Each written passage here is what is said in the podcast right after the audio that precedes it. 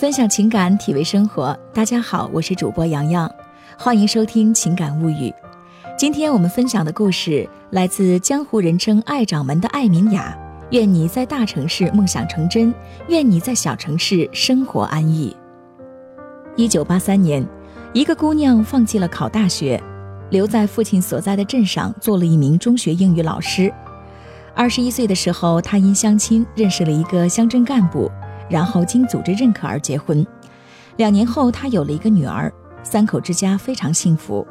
二十五年后，五十岁的他始终没有离开那个小城市，在一个有山有水的小城市里，有了房子和车子，一个老公，一个女儿，一个外孙女儿。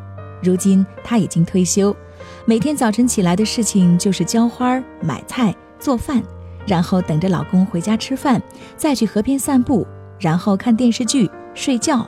他笑容灿烂，没有皱纹。一九八三年，一个姑娘去了长沙上大学，后来又去了上海，成了众多北上人员中的一员。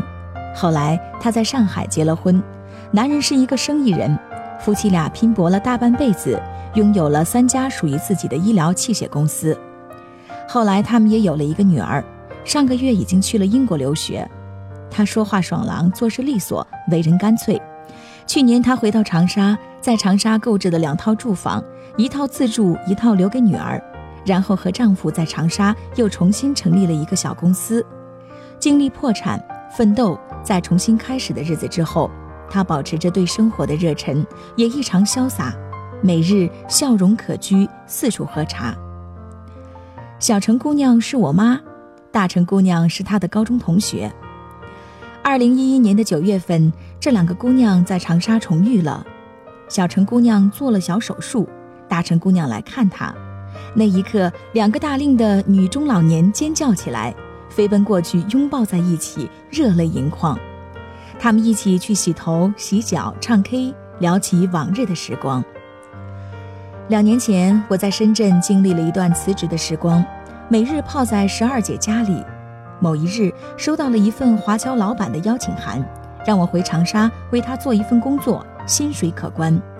我对十二说：“要不我回去吧。”那个时候他在深圳的某公寓的某房间里叠着被子，头也没有抬，说：“那你回去呗，只要能过好，哪儿都一样。”几天后，他到机场送我回长沙，在 KFC 我们点了一套套餐，什么离别的话都没有说。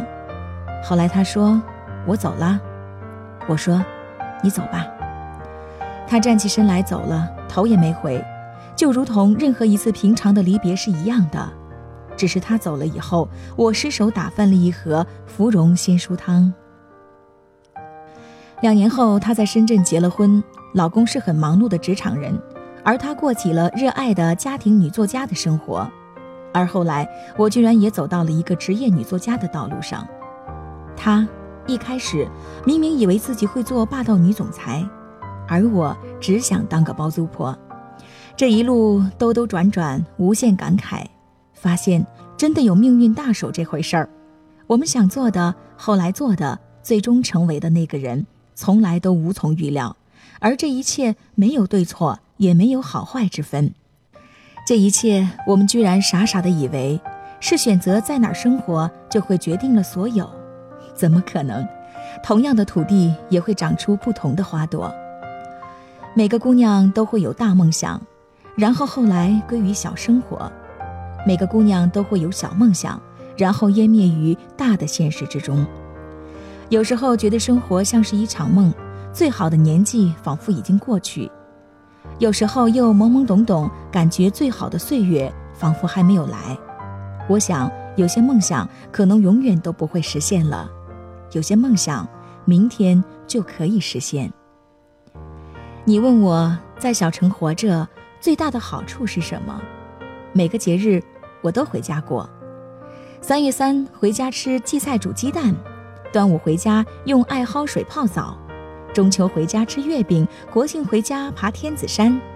因为身在长沙，回家一趟实在是太容易了，带着土鸡蛋、茶叶、蜂蜜。就可以吃很久很久。每次回来的晚上，喝着外婆给我带的土鸡蛋做的汤，我想这是幸福吗？这当然是幸福呀。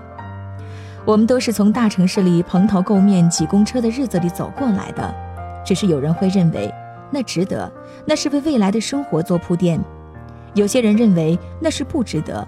生命短暂，应该用在更有意义、更享受生活的时光上面，耗费在小城的一茶一饭上面。谁对，谁错？谁都没有错。有些姑娘无法忍受大城市的嘈杂。有些姑娘无法忍受小城里的安逸，大城市也好，小城市也罢，那根本就不是问题。问题是，生活就是生活，它不会因为你生活在大城市里就不赐予你孤独和难堪，就完全不用理会结婚和生子，就完全没有出轨和婚变问题，就没必要抽时间回家用母乳喂养孩子。他也不会因为你生活在小城市里，就不施加给你贫穷和压力，就让你完全不用奋斗和进取，就用不着自省和反思。生活在哪儿都一样，不一样的是你如何生活。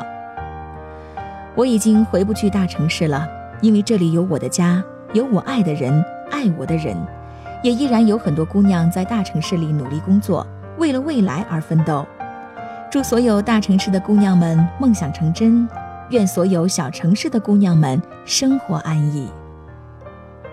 想要收听更多的音乐心情，欣赏美文美图，请关注微信公众号“情感物语”，同时新浪微博和喜马拉雅 FM 同步推出。感谢收听今天的情感物语，明天我们再见。